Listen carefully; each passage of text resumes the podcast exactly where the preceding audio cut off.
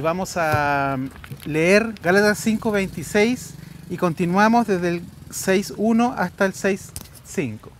Gálatas 5.26 hasta Gálatas 6.5.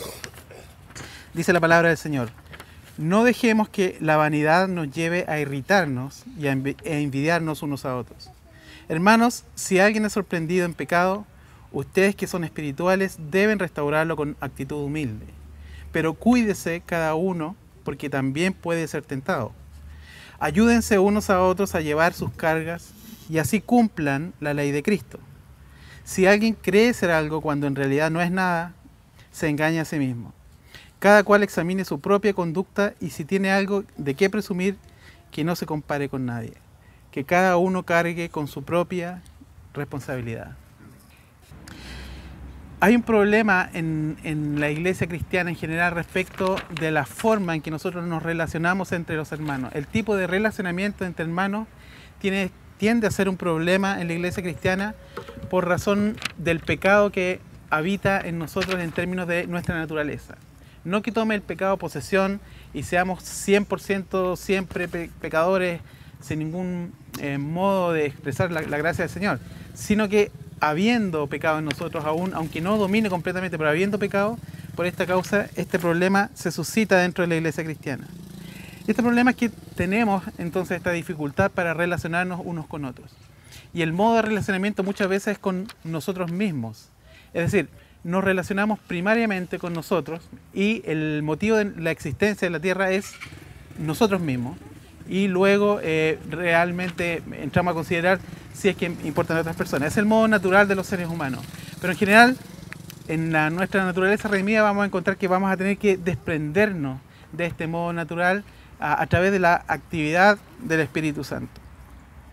Ahora, en este problema de relacionamiento humano, eh, el, el, concepto básico en el cual nosotros encontramos esta dificultad es por la idea de la vanagloria.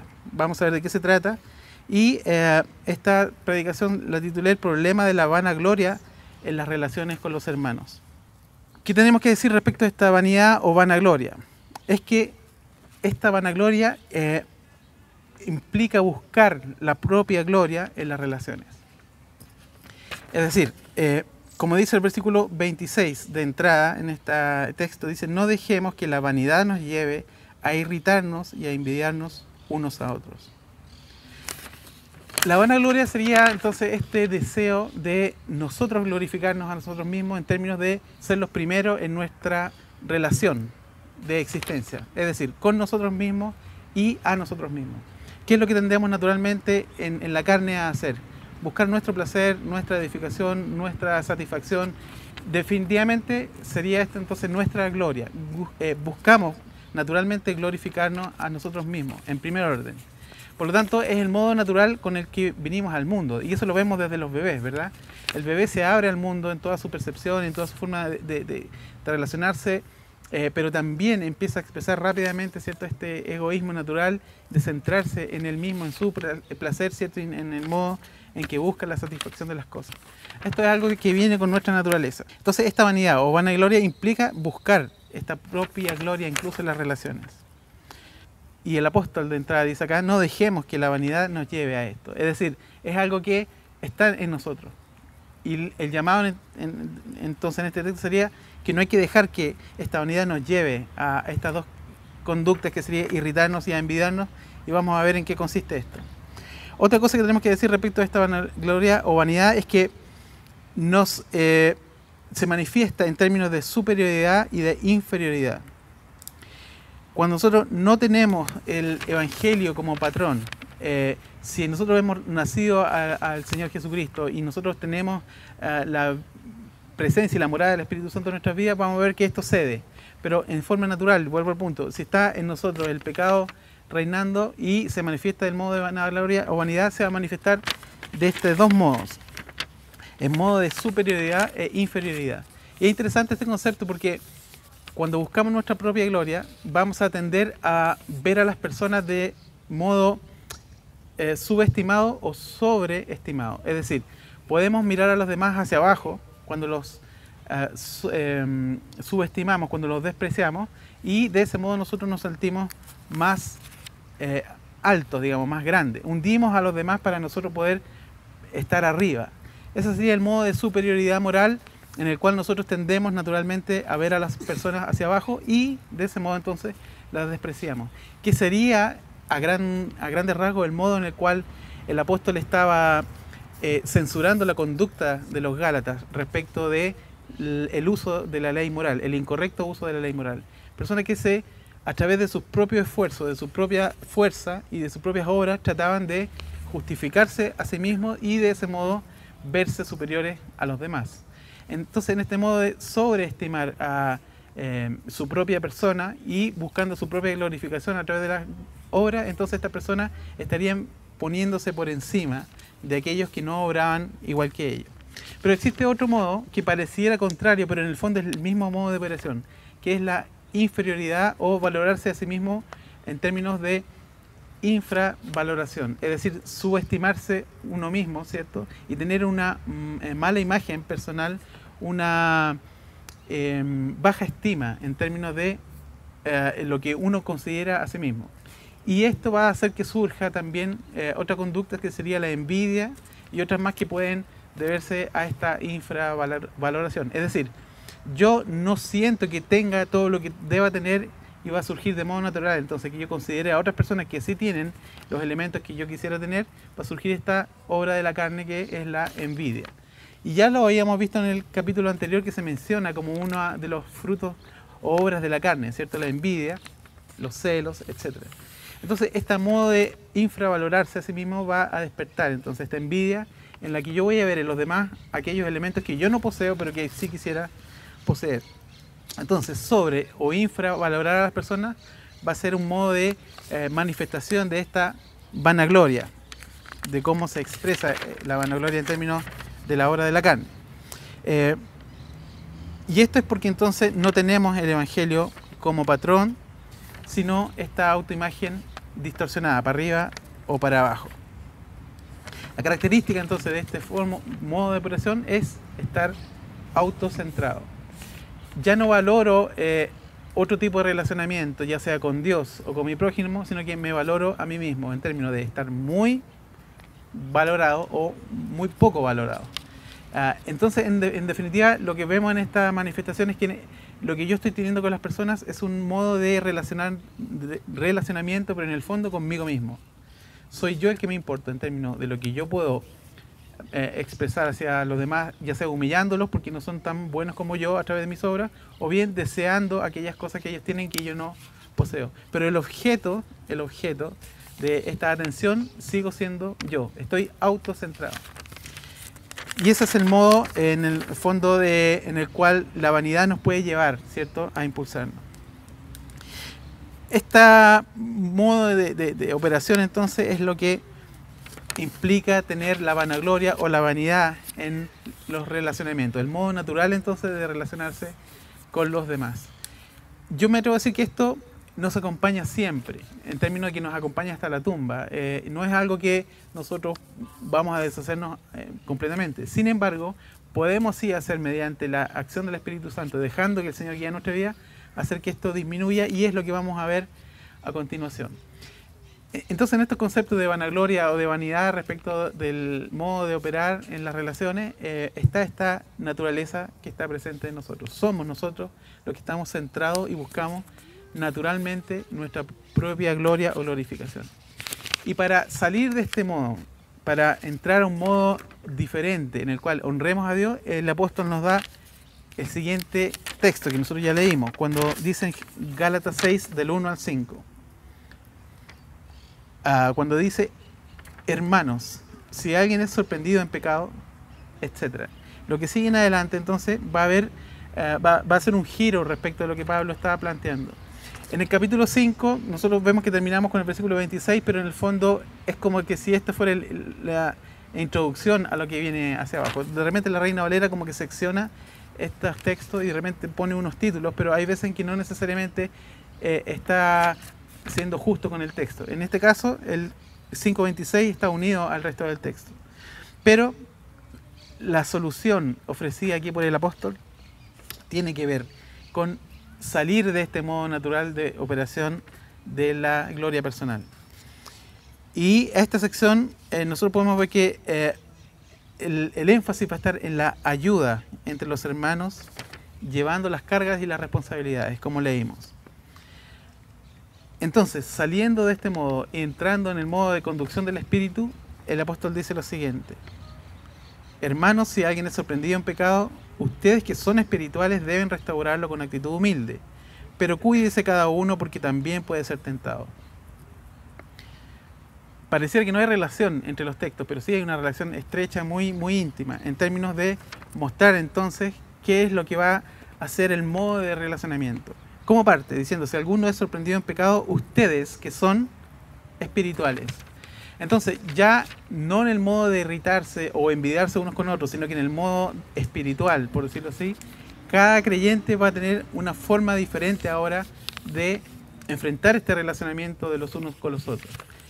¿Qué pasa entonces respecto de aquel que es sorprendido en pecado? Dice, ustedes que son espirituales deben restaurarlo.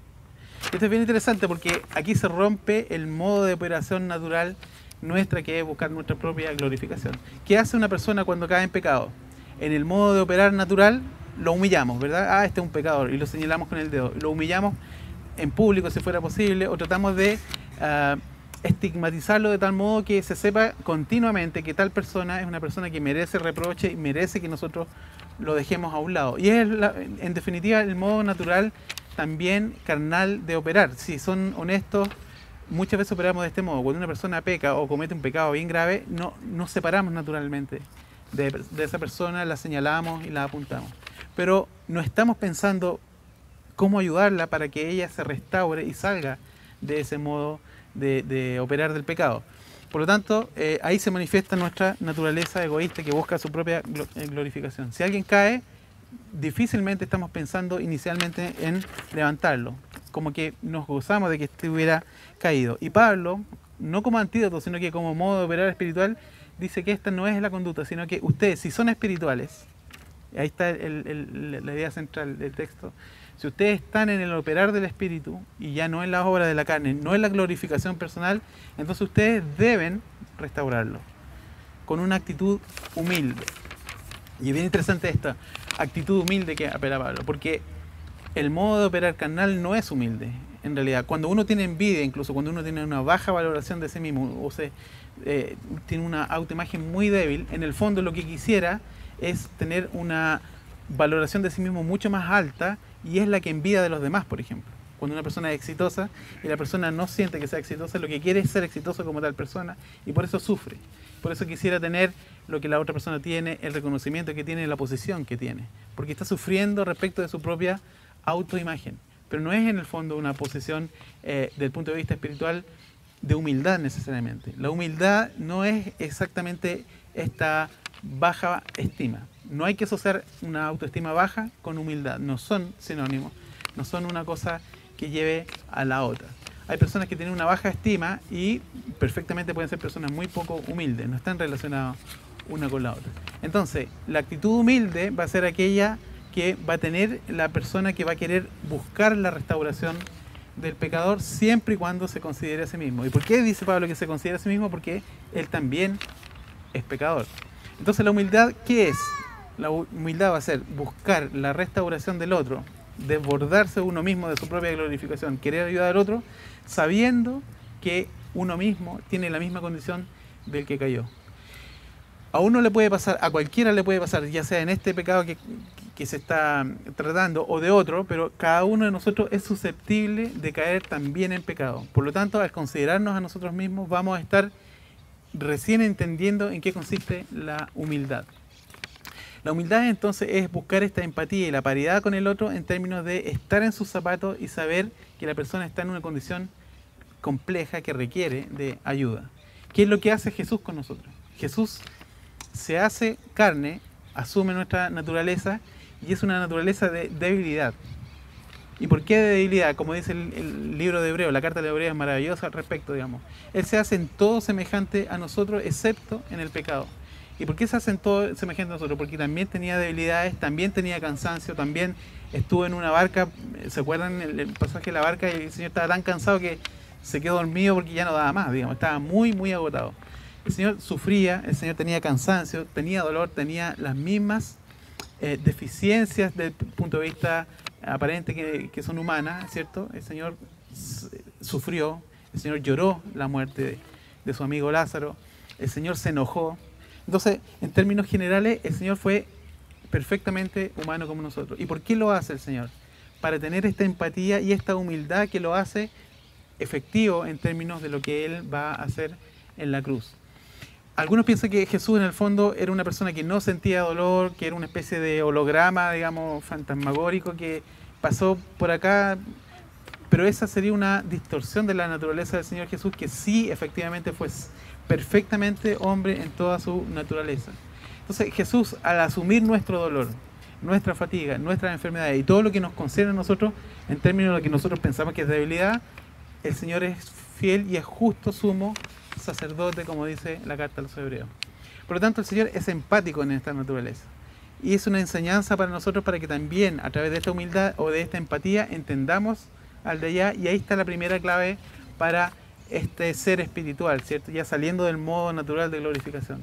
Cuando tú buscas la empatía con el otro, te vas a dar cuenta que el otro, que es hermano tuyo, tiene quizá un pecado en un área, pero tú tienes también otro pecado en otra área, pero te hace igual de débil que aquel que tú eh, puedes censurar en, su caída. Somos exactamente igual de pecadores, cada uno salvo que pecamos en diferente modo. Por lo tanto, cuando tú eres humilde es porque traspasaste el umbral de tu propia eh, glorificación personal y consideras a que está al lado tuyo, que es tu hermano. Ese es el paso, ¿cierto? Si es que tú eres espiritual. Ustedes que son espirituales, dice Pablo, deben restaurarlo con actitud humilde. Pero cuídese cada uno porque también puede ser tentado. Ahora, hay dos cosas interesantes respecto de la autoimagen del Evangelio en la restauración del pecador.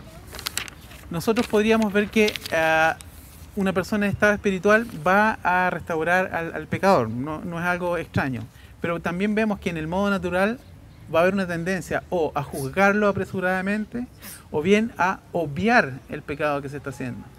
¿Por qué? Y esto es muy, muy interesante constatarlo. Cuando una persona no está siendo espiritual, no está siendo empática en restaurar al, pecador, lo que va a hacer es inmediatamente juzgarlo, lapidariamente, y lanzarlo ojalá al infierno, siendo que ha cometido un pecado y debe ser eh, restaurado. Pero, eh, ¿qué pasa en este modo de, de autoglorificación personal? Vamos a pensar en humillar a la persona porque es el modo natural en el cual nosotros nos sentimos superiores a él. Ah, y de este modo entonces eh, vamos a rápidamente emitir un juicio y vamos a condenar a una persona que en vez de ser restaurada va a ser rápidamente apartada de nosotros. Esa es una de las manifestaciones, ¿cierto?, en esta vanagloria personal de buscar la glorificación personal.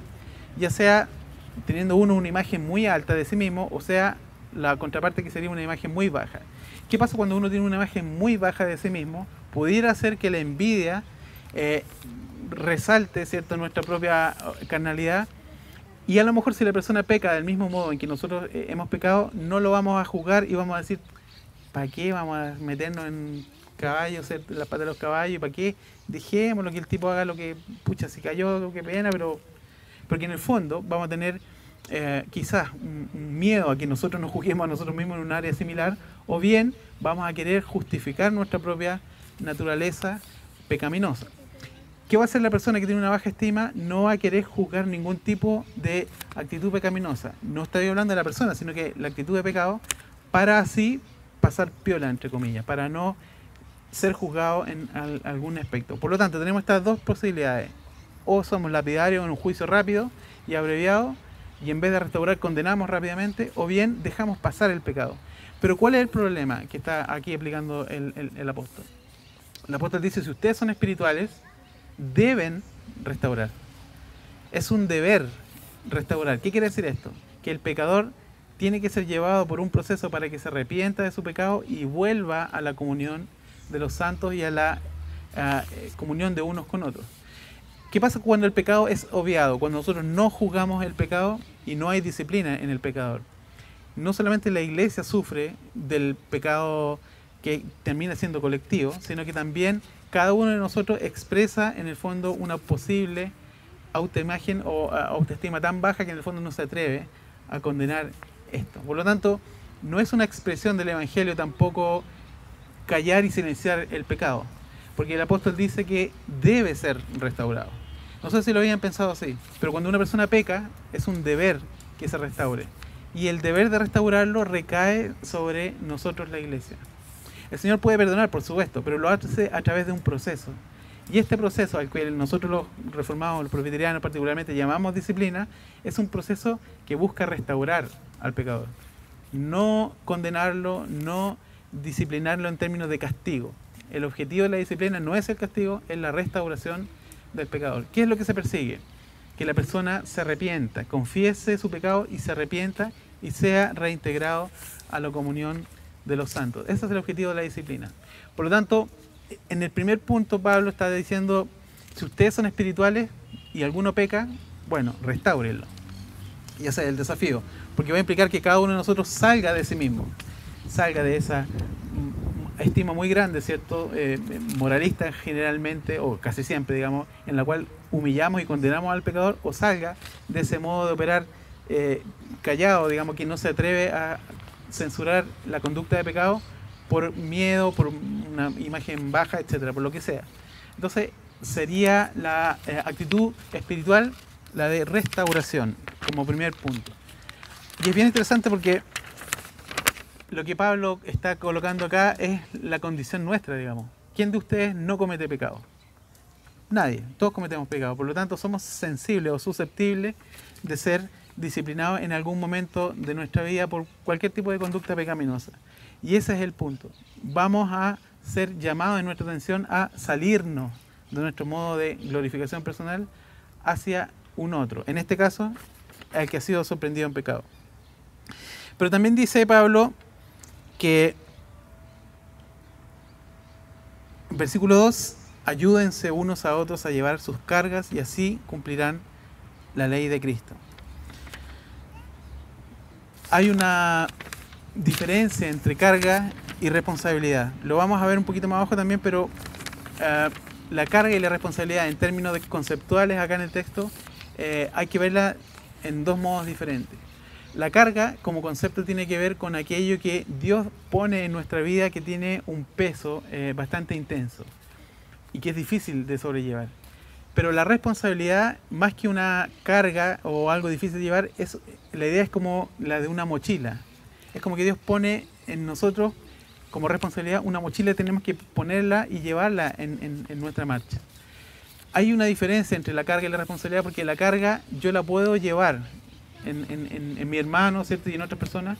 Yo puedo llevar la carga de mi hermano y estoy llamado a llevar la carga, dice la Biblia, llevarse la carga los unos a los otros, que tiene que ver con la ayuda mutua. Pero no necesariamente yo tengo que llevar la responsabilidad de otro. Cada uno es responsable frente a Dios de lo que Dios le ha puesto en su vida. Por lo tanto, en ese sentido, carga y responsabilidad es diferente.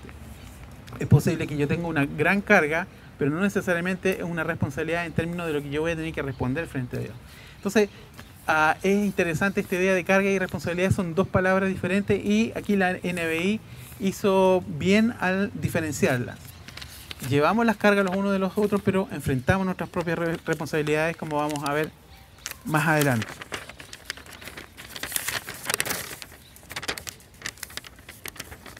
versículo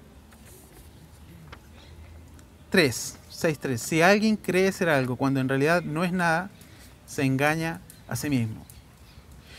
Es interesante que esté en este contexto la idea de ser algo. Ah, si tú tienes una idea exagerada de ti mismo, si tú estás sobrevalorando tu propia eh, realidad, si tú crees ser más que otras personas, en el fondo te estás engañando a ti mismo. Es posible que tú tengas ciertas eh, dones, que tengas ciertas habilidades que Dios te ha conferido, pero eso no te hace ni mayor ni menor que otra persona. A ti te hace una persona diferente que tienes que, enfrentar tu responsabilidad de modo diferente. Pero en el fondo, si tú piensas que eres algo y en el fondo no eres nada, te estás engañando a ti mismo. Esta idea de ser algo es compleja, digamos, porque puede ser un modo de operar en términos de un autoengaño que nosotros nos fabricamos para justificar nuestra propia eh, percepción que tenemos de nosotros mismos. ¿ya?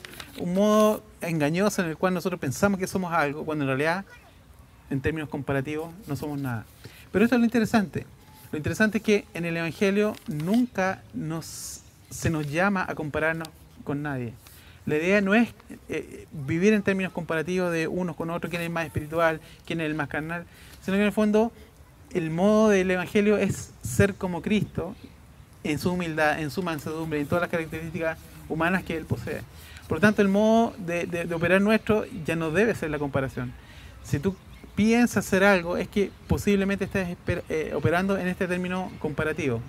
Claro, yo respecto de otra persona puede que yo sea mejor o peor en, relación a ciertas cosas, cosas puntuales, pero un modo engañoso de operar, porque nunca la Biblia nos llama a compararnos con nadie, porque somos personas diferentes en tantos estados. Y por otro lado, porque cuando tú te comparas, vuelves al modo de operar de la carne, ¿cierto? Estando autocentrado. Porque cuando tú te comparas, ya tú eres en relación al otro el objeto, ¿cierto? De esa comparación. Entonces tú quieres estar más arriba o más abajo y empiezas a competir con otras personas. Cuando en realidad es el modo justamente carnal de operar y no es el modo espiritual de operar. ¿Se imagina al Señor Jesús comparándose con los demás? Comparándose con, los fariseos, comparándose con los galileos, con los nazarenos, con, la gente de Judea. No tiene ningún sentido, digamos. Primero porque la comparación sería absurda, ¿cierto? No, no hay ningún punto posible de comparación.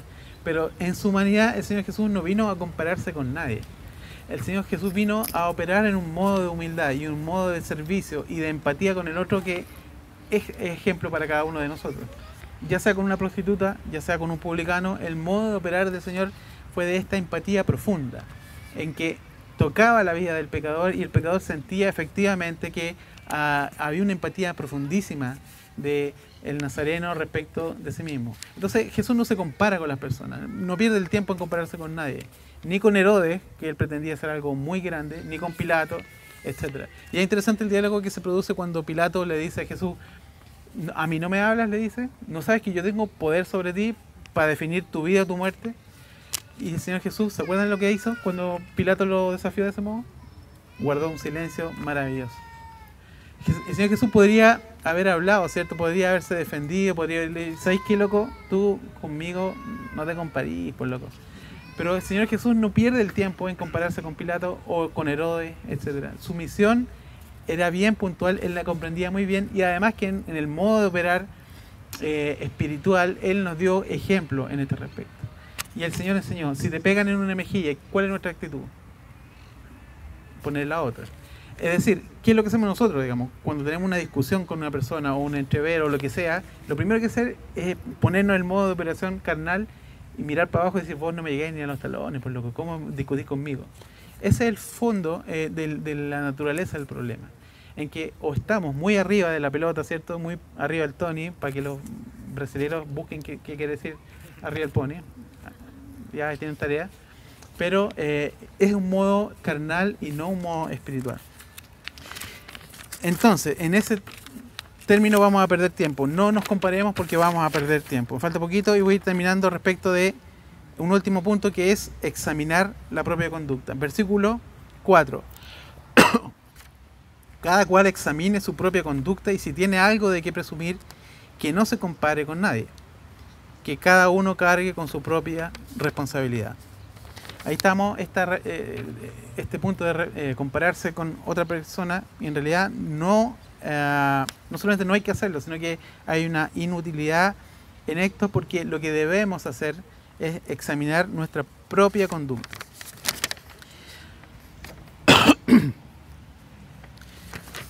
¿Qué quiere decir en este sentido examinar su propia conducta?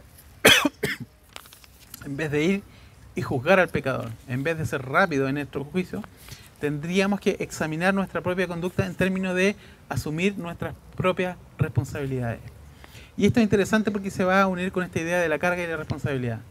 ¿Qué pasa cuando yo examino mi propia conducta? Yo estoy siendo, eh, más que honesto, estoy siendo realista respecto de mi propia ser de mi propio don y de la propia habilidad que Dios me ha dado. ¿Se acuerdan que hablamos de carga y responsabilidad? Bueno, asumir la propia conducta es asumir el camino que tu responsabilidad te ha conducido en tu caminar cristiano. Entonces, en vez de ser rápido en juzgar, asume tu conducta, ve cómo tú has sido en tu mayordomía cristiana respecto de todos los dones y habilidades que Dios te ha dado, ese talento que el Señor te dio, te dio en términos de lo que quiere decir la palabra, ¿cierto? Esa habilidad o lo que sea que el Señor te confirió para que tú lo uses en, la multiplicación de estos dones y talentos en el reino. Eh, entonces, ese es el punto que eh, ocupemos estos dones, estas habilidades y esta conducta que tiene que ver con nuestra responsabilidad. Y al hacerlo, cuando nosotros nos examinamos en términos de cómo ando yo respecto de la respuesta en mi mayordomía, recién voy a estar habilitado por el Señor para dar el paso siguiente, que es llevar la carga de los demás. Y esto es muy interesante, porque el llamado del cristiano es llevar la carga de los demás. Eh, en, hebreo dice que respecto de la ayuda mutua y de hacer el bien, que no nos olvidemos de estas cosas porque de esos sacrificios se agrada el Señor. La ayuda mutua es una característica del cristiano. Y aquí entramos en un modo cristiano, eh, natural o espiritual, por decirlo, eh, respecto de el caminar permanente. ¿Cómo es el caminar del cristiano? Es un camino de ayuda, de ayuda mutua, respecto de llevar cargas y entender cuáles son nuestras propias responsabilidades. El cristiano no vino al mundo para tener su profesión, ¿cierto? Tener su propia eh, gloria personal, como habíamos visto, tener su propio, todo su propio propio, ah, y eh, mirar al resto, digamos, en una ventana con aire acondicionado desde el interior de nuestra vida nuestra vida no es nuestra en términos de lo que el Señor nos concede. La vida nuestra es aquella que sale de sí misma para ir hacia el otro, para ayudar al otro y para considerar que la vida del otro es tan importante como la propia. ¿Cuáles son los dos grandes mandamientos o cómo se resume los mandamientos del Señor? Amarás al Señor, tu Dios, con todo tu corazón, con toda tu mente y a tu prójimo como a ti mismo. ¿Cuál es la medida entonces del amor en ese sentido? uno y el otro como iguales, como homologables. Somos lo mismo. Por lo tanto, si yo digo amarme a mí mismo, ¿qué voy a hacer en términos espirituales? Voy a amar a mi prójimo del mismo modo que me amo yo. El modo natural es un modo de egoísmo, de estar autocentrado y que pase por la vida al lado mío persona, me da lo mismo, porque yo estoy centrado en mí mismo. Pero ¿cuál es el modo espiritual? Es considerar al otro. Incluso, dice la Biblia, superiores a uno mismo. Eso es lo que dice Pablo.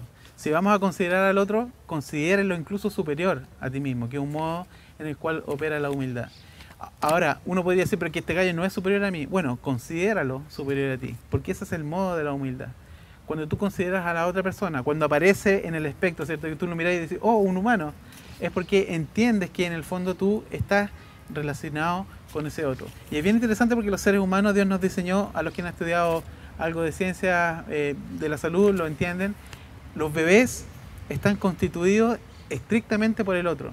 Los bebés no saben qué son ellos, que no tienen esta conciencia de sí mismos. Entonces ven una sonrisa y sonríen. Ven un gesto y entonces la relación de sí mismo con el otro es pura y es perfecta en términos de incluso no tener esta conciencia de sí mismo y la relación del otro es tan fundamental. Por esa razón es que una sonrisa a un bebé es... Um, un modo de operar en el cual eh, va a crecer neurológicamente. Si a un bebé nadie le sonríe, nadie lo arrumaca, nadie le hace cariño, nadie le habla, ese niño podría ser neurológicamente discapacitado, podría ser, bueno, no entiendo mucho del tema, pero yo entiendo que podría llegar a ser hasta un psicópata si no recibe este tipo de estímulos. Esa es la importancia que tenemos los seres humanos respecto del otro. Si nosotros nacemos en nuestra vida en ese sentido de tanta dependencia del otro, por lo tanto, aquí hay algo bien interesante que tomar. Los otros son muy importantes en nuestra propia formación. Y respecto de la ayuda, ¿y por qué es el modo de operar espiritual para el, cristiano? Y en este relacionamiento es el modo perfecto de operar, es porque cada uno de nosotros, cuando tomamos cuenta de nuestra responsabilidad, cuando decimos en realidad tú Señor me diste esto, esto y esto, y es una expresión de lo que tú quieres que yo haga, entonces en ese momento, cuando yo me lanzo a ser responsable en mi mayordomía, entonces voy a ayudar al otro. ¿Qué va a hacer el otro respecto a mí mismo? Me va a ver a mí débil en muchas áreas y voy a decir, voy a ayudar a Andrés en su debilidad, voy a llevar su carga. Y de ese modo vamos a estar, ¿cierto?, eh, llevando las cargas los unos de los otros. Y es bien interesante esto porque eh, una forma de operar cristiana eh, respecto del amor es muy, muy, muy práctico y tiene que ver justamente con llevar las cargas. Hay veces que alrededor nuestro hay personas que tienen cargas enormes que Dios les ha impuesto, muy, muy grandes. Y es precisamente para que nosotros se las ayudemos a llevar. Pero mm, rara vez tenemos esta conciencia y esta sensibilidad de dar el paso de ir hacia la persona. Porque ¿cuál es problema de ponerse en el lugar del otro? Es que tú tienes que tener un contacto con el otro primero y lo otro es tener esta empatía que te haga ponerte debajo de su carga. No es fácil, no es fácil porque uno tiene que salirse de sí mismo, porque uno podría decir, pero es que yo tengo tantos problemas, yo tengo tantos, no, no puedo ayudar a otro si no me ayuda a mí mismo. Y en esa trampa nos vamos por la vida operando en este modo egoísta. Pero ¿qué pasa en el modo espiritual? En el modo de ayudar al otro es cuando tú consideras que su carga la puedes eh, llevar y la puedes sustentar también. Y en ese sentido es complejo porque hay que sufrir, hay que restarse uno para contribuir a la ayuda de la carga del otro. Es decir, no solamente visitando, hablando, sino que también entrando en su mundo, lo cual es complejo, porque significa que tú vas a tener que hacerte uno con esa persona para poder llevar su carga. Y es un desafío para cada uno de nosotros. A mí me cuesta muchísimo esto, pero es un desafío personal, así lo tomo de parte de Dios, en términos de meterme en la vida de las personas a las que quiero ayudar. Porque muchas veces decimos, pucha, ya voy a hablar cinco minutos con el compadre, le voy a mandar un WhatsApp y quedo con la idea de que ya lo ayudé. Pero el ayudar muchas veces va a costarte a ti, patrimonialmente, va a costarte tu tiempo, va a costarte muchos elementos. Incluso cuando uno opera en, en modo eh, inflado, ¿cierto? De, de, tener una autoestima demasiado alta, uno dice, pucha, ¿cómo yo voy a ayudar a este gallo si este gallo es tan poca cosa? ¿Se entiende? O sea, bajarnos del ego, entrar en un modo de operación espiritual, el mismo que tuvo Jesucristo con nosotros, y operar en esta ayuda. Yo creo que, que Jesús en este sentido es el ejemplo más perfecto que puede existir, pero por otro lado el único apelable, digamos. Porque el Señor Jesús no estaba en un rango medio de la burocracia espiritual y descendió de esa burocracia. No, el Señor estaba en lo más alto. O sea, si hay algo alto, ese es Jesús. ¿Cierto? Siendo en forma de Dios, no estimó el ser igual a Dios como cosa que aferrarse, dice la Escritura, sino que se humilló a sí mismo. El concepto de humildad ahí. Se humilló a sí mismo y se hizo igual a nosotros, se despojó de su gloria ese sentir que hubo en Cristo Jesús también tiene que habitar en nosotros, dice la Escritura. Por lo tanto, salir de nosotros es un modo en el cual el Señor sí tiene autoridad para hablarnos de eso.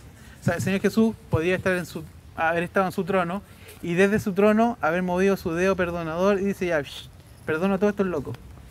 Y perfectamente podría ser un modo de salvación. Pero ¿qué es lo que hace Dios? Se involucra de modo personal y costoso en términos de hacerse carne, ser uno con nosotros, empático, 33 años soportarnos y después de eso morir en una cruz.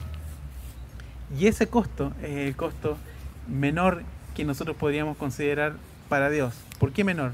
Porque el Señor no estimó el ser igual a Dios. Nos amó hasta el fin y nos amó con este amor eterno. Alguien podría decir, por aquí, yo no tengo que llegar a eso. Ok, es cierto, no tienes que llegar a ese punto, pero sí tienes que hacer algo para salir al menos de ti mismo. Y ese es un desafío que los quiero dejar ahora. Salir de este modo del operar personal, ¿cierto? Buscar la propia gloria, buscar lo propio en todos los sentidos para traspasar hacia la ayuda del hermano. O sea, si es por necesidad, aquí sobra necesidad, hay mucha necesidad y podemos cada uno de nosotros ayudar en términos emocionales, espirituales, materiales, etc. Hay mucho trabajo por hacer al respecto. Oramos. Padre, gracias